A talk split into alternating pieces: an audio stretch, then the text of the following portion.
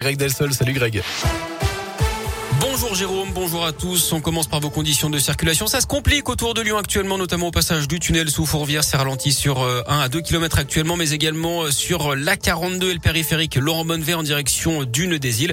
Du monde également au passage du nœud de Ternay, depuis la 7 en direction de Marseille, mais également sur l'A46 Sud et sur la 47 en direction de la Loire. Les conditions d'ailleurs de circulation pour ce week-end de Noël, ce sera vert aujourd'hui et demain dans les deux sens, pas de souci. Attention, dimanche, c'est orange dans le sens des départs. À la une, seront les jouets stars au pied du sapin Cette année, le Père Noël continue de préparer son traîneau pour être prêt pour cette nuit. Mais que devrait-on retrouver lors du déballage des paquets demain matin? Selon les tendances, plusieurs jeux devraient faire fureur, que ce soit pour les tout petits, les enfants, les ados, mais aussi les adultes. Cédric Jamais est directeur d'un magasin de jouets dans la région.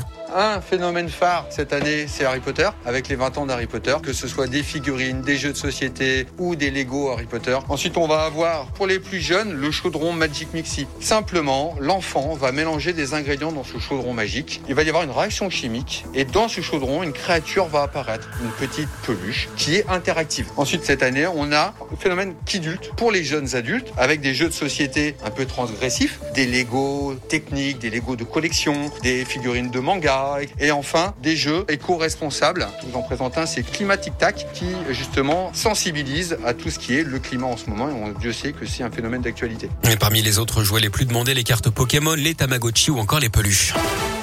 Ce réveillon qui sera marqué comme l'an dernier par l'épidémie de Covid avec le, variant, le variant Omicron qui affole les compteurs en France. Le seuil des 90 000 nouveaux cas quotidiens a été franchi hier. C'est un record et ce n'est sans doute pas terminé. Face à cet afflux, en tout cas, c'est la ruée sur les tests. Plus de 6 200 000 tests effectués la semaine dernière. Là aussi, c'est un record.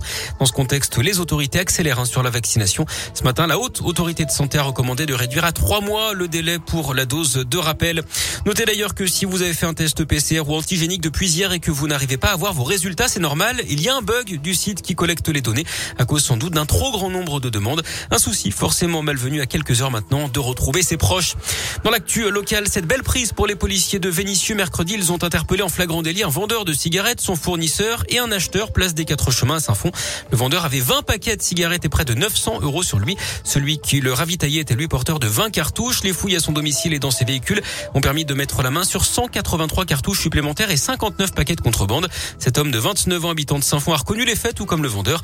Les deux seront présentés à la justice en juillet prochain. L'acheteur, entendu, a finalement été libéré.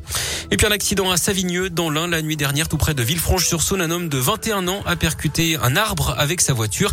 Il était en état d'ivresse, d'après le progrès.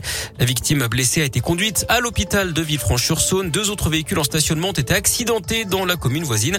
L'enquête des gendarmes devra dire s'il s'agit ou non du même individu. Merci beaucoup, Greg.